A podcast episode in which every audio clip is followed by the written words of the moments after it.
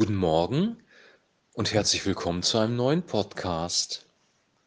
Wir lesen heute aus Offenbarung Kapitel 19, die Verse 5 bis 10.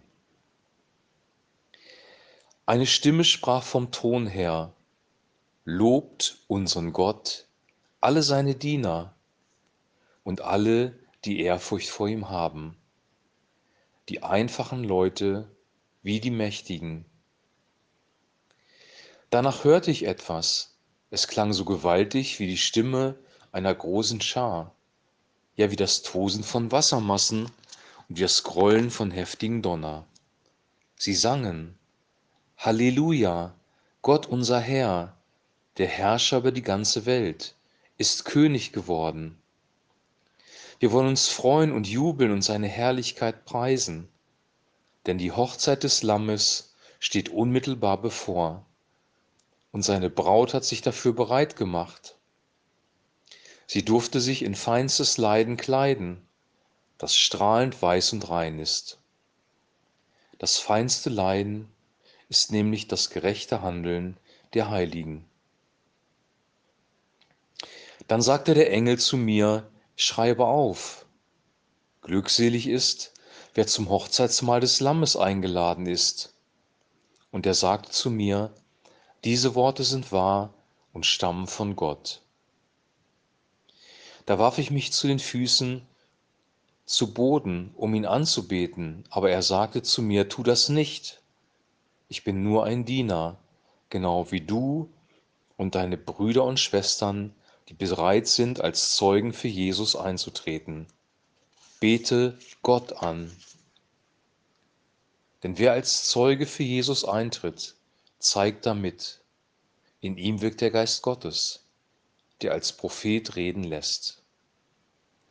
Soweit der heutige Text. Heute geht es wieder darum, dass ähm, Gott angebetet wird, Gott gepriesen und gelobt wird, und zwar diesmal auf der Erde von einer gewaltigen Menge von Menschen und der Text gibt her, dass sich diese Menschen freuen über die Herrschaft Gottes, dass er wirklich jetzt die Herrschaft über die Erde, über die ganze Welt angetreten hat. Also die Herrschaft Gottes ist ein Grund zur Freude, weil Gott sein Friedensreich, sein Reich der Gerechtigkeit aufrichten wird auf Erden. Dann kommt ein zweiter wichtiger Satz, nämlich dass die Hochzeit des Lammes bereitet ist. Also es gibt eine Hochzeit, das Lamm steht für Jesus Christus, der für unsere Sünden am Kreuz gestorben ist, für den Sohn Gottes, der uns erlöst hat. Und die Braut, die in dieser Hochzeit beschrieben wird, ist, wenn wir in Kapitel 21 gucken, das neue Jerusalem, das vom Himmel herabkommt, wie eine für Gott geschmückte Braut. Wir haben gestern davon gesprochen, dass Babylon, die Hure und Jerusalem die Braut Gegenspieler sind und diese Stadt Jerusalem, ähm, die vom Himmel herabkommt, wird als Braut des Lammes bezeichnet. Babylon war eine Stadt, die geprägt war von Ungerechtigkeit, von Korruption, von sexueller Unmoral, von ähm, all dem, was moralisch verwerflich ist. Jerusalem wird beschrieben als eine reine Braut, eine Stadt, in der Gerechtigkeit herrscht, eine Stadt, in der Gott selber der König ist. Und das wird hier gefeiert. Und ähm, diese Personen, die hier beschrieben werden, sie beten Gott an, sie singen ihm dieses Lobpreislied und sie freuen sich darauf, dass er seine Königsherrschaft antreten wird. Johannes bekommt ja diese Botschaft von dem Engel und dann wirft er sich zu Boden, um den Engel anzubeten.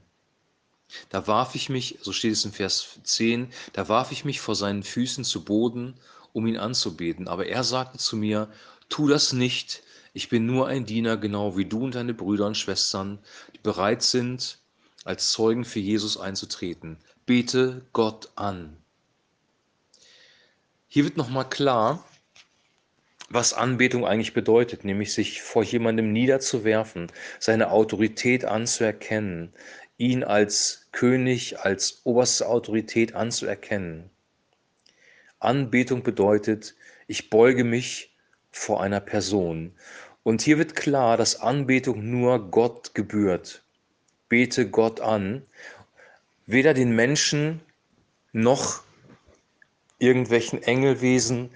Alleine Gott gebührt die Anbetung. Und wir kennen die Geschichte der Bibel, wir kennen die Geschichte von Daniel und seinen Freunden. Die Freunde haben sich geweigert, ähm, den König anzubeten. Sie haben sich geweigert, einen Menschen anzubeten. In der Offenbarung wird das Beispiel von dem Antichristen und dem Standbild gebraucht.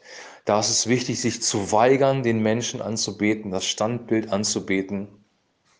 Und hier wird der Engel genannt, wo der Engel selber sagt, bete mich nicht an, nur Gottes würdig angebetet zu werden. Also auch Engelverehrung, Engelanbetung, wie sie auch in der Kirchengeschichte praktiziert worden ist, ist nicht, ähm, ist nicht im Sinne Gottes, weil Engel nur dienstbare Geister sind, Wesen, die Gott dienen und die auch den Menschen dienen zum Heil, damit das Evangelium Raum gewinnt. Also wir dürfen niemand anderen anbeten außer Gott. Und das ist deswegen so, weil all das, was du anbetest, all das, wovor du dich niederwirfst, ist letzten Endes dein Gott. All das, was dein Leben bestimmt, all das, was du in das du Vertrauen setzt, es ist dein Gott. Wenn du dein Vertrauen setzt, ich nehme jetzt mal ein Beispiel, in die Sozialversicherung, in Vaterstaat, wie wir so schön sagen, wenn du darin dein Vertrauen setzt und der Antichrist wird diesen Staat übernehmen und wird das politische System bestimmen am Ende der Tage. Und du setzt dein Vertrauen in den Staat, dann wirst du den Antichristen anbeten. Wir müssen frei sein vor Gott, ihn anzubeten. Er allein ist würdig. Er, ihm allein gebührt die Anbetung. Er alleine hat das Heil geschaffen durch Jesus Christus, seinen Sohn. Das Heil kommt nicht durch unsere Sozialversicherungen. Das Heil kommt nicht durch den Staat. Das Heil kommt nicht durch Menschen. Immer da, wo Menschen versucht haben, Heil auf die Erde zu bringen, wo Menschen mit den Worten Heil begrüßt worden sind, ob es römische Kaiser waren oder ob es Adolf Hitler war in unserer deutschen Geschichte, wo Menschen ihm Heil zugerufen haben. Da wurde das immer pervertiert und endete immer in der Zerstörung und in dem Tod von Millionen von Menschen. Menschen, die versucht haben, das Heil über die Welt zu bringen, durch welche Ideologie auch immer, ob es der Nationalsozialismus war, der Kommunismus oder Religionen, die versucht haben, sich Macht anzueignen. Immer da ist es schiefgelaufen und hat zum Missbrauch von Menschen geführt und zur Zerstörung, weil nur Gott alleine am Ende des Tages wirklich mit Macht umgehen kann und er ist würdig, angebetet zu werden. Diese Menschen haben sich gefreut, dass jetzt endlich der gerechte König kommt, der sein Reich vollumfänglich einnimmt. Und das ist wirklich auch das, was wir tun sollten. Wir sollten uns darauf freuen, dass Jesus Christus sein Friedensreich aufrichten wird, weil nur dann wird wirkliche Gerechtigkeit herrschen. Nur dann werden Menschen in harmonischen Beziehungen leben. Nur dann wird wirkliches Leben in unsere Gesellschaft kommen. Nur wenn er der König ist, wird unser Leben ge ge gelingen. Und das gilt global, das gilt für den Planeten, das gilt für einzelne Nationen. Aber und jetzt kommt die Botschaft für dich und für mich. Das gilt auch für dein Leben und für mein Leben. Jesus Christus möchte nicht nur dein Erlöser sein. Jesus Christus möchte auch dein König sein. Nochmal, weil es ein sehr wichtiger Satz ist. Jesus Christus möchte nicht nur dein Erlöser sein. Jesus Christus möchte auch dein König sein. Warum ist das so? Weil er genau weiß, nur er ist ein guter König. Weil sehr, sehr klar in der Bibel zum Vorschein kommt, dass nur seine Weisungen, seine Gebote, seine Gesetze uns Heil bringen werden weil sehr, sehr klar ist, dass wenn wir den Lebensstil leben, den er uns vorgelebt hat und die Weisungen, die er uns äh, gegeben hat, wenn wir die befolgen, dann wird unser Leben fruchtbar werden, dann wird unser Leben wirklich lebenswert werden. Unser Leben wird Leben enthalten, weil der Heilige Geist und das Wort Gottes in unserem Leben sind. Er will dein König werden. Und jetzt kommt was Entscheidendes und Wichtiges und das ist eine Lebenserfahrung und das zeigt auch die Bibel. Der verlorene Sohn, der vom Vater weggelaufen ist, Der Vater hat nicht versucht, ihn mit Gewalt bei sich zu halten, sondern er hat ihn gehen lassen, er hat ihn seine eigenen Erfahrungen machen lassen. Dieses Gleichnis zeigt, wie Gott ist. Er ist wie ein liebender Vater, aber er ist eben auch ein Herrscher. Nur er ist, er ist kein Herrscher wie die Herrscher auf dieser Erde. Gott ist kein Diktator. Er wird dich letzten Endes, wenn du, wenn du an ihn glaubst, nicht dazu manipulieren, dass du seine, ähm, dass du seine Weisung einhältst, dass du das tust, was er will. Gott wird dich nicht manipulieren, dass du ins Gebet gehst, dass du in die Gemeinde gehst, dass du die Dinge tust, die wichtig sind. Gott wird dich nicht dazu manipulieren, ähm, seine moralischen Maßstäbe einzuhalten. Der Teufel, Satan, das System dieser Welt, sie werden versuchen, dich zu manipulieren, dass du in all diesen Dingen lebst, die sie favorisieren, in Unmoral, in Lüge, in in Missbrauch von Menschen. Du wirst darin leben und er, der Teufel wird versuchen, dich da rein zu drängen. Er wird versuchen, dich dahingehend zu manipulieren. Er ist der große Manipulator. Er ist der große Diktator. Er ist der Fürst der Finsternis und dieser Fürst der Finsternis regiert unbarmherzig. Gott ist ein barmherziger Gott. Wenn wir einen König haben, dann nehmen wir ihn freiwillig in unser Leben auf dann dienen wir ihm freiwillig, dann geben wir unser Leben freiwillig hin. Natürlich sind wir durch den Sündenfall nicht in der Lage, das eigentlich wirklich zu tun. Deswegen braucht es den Heiligen Geist, der unser Herz wirbt, der unser Herz verändert, der auch unser Denken verändern kann, der unseren Willen verändern kann. Wenn wir Gemeinschaft mit Christus haben, erstmal als unseren Erlöser, wenn wir ihn erkannt haben in seiner Liebe, dass er unser Erlöser ist, dass er für unsere Sünden am Kreuz gestorben ist, dass er dich und mich erlöst hat, wenn wir zu unserem Erlöser fliehen, mit ihm Gemeinschaft haben, in der Gegenwart des Vaters leben, den Heiligen Geist, das Leben Gottes aufnehmen, das Wort Gottes, das uns zum Positiven verändert, aufnehmen. Wenn wir das tun, wenn wir unseren Retter in ihm erkennen, dann werden wir auch verwandelt werden und dann werden wir auch irgendwann die Entscheidung treffen, er ist nicht unser Retter, er ist unser König.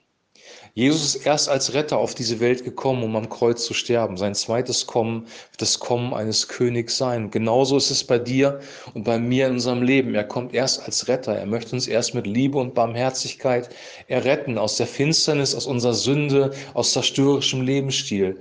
Er möchte uns die Liebe des Vaters zeigen, die Güte Gottes.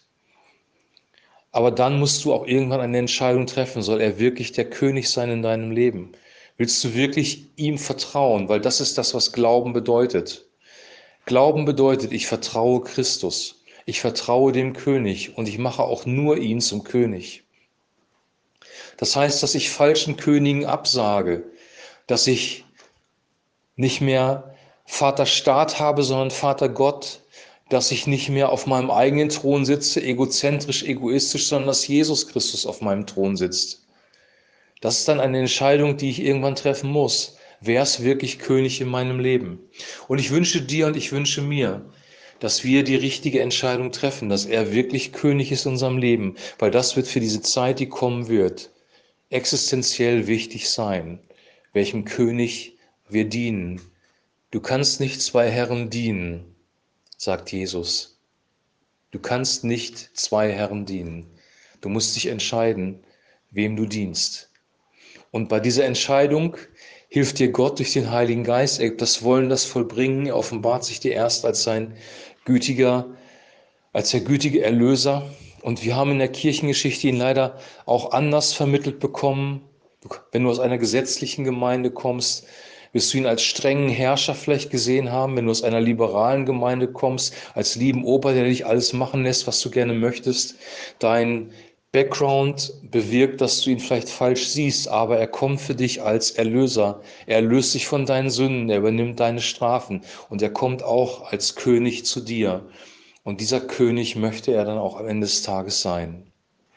Ich wünsche dir jetzt, dass diese Wahrheiten so dein Herz berühren, auch mein Herz berühren und wir werden uns morgen wieder sehen und dann wird auch über den König, der kommen wird, auf einem siegreichen weißen Pferd kommen wird, berichtet in dem nächsten Abschnitt. Bis dahin alles, alles Gute. Wir hören uns dann morgen wieder. Shalom.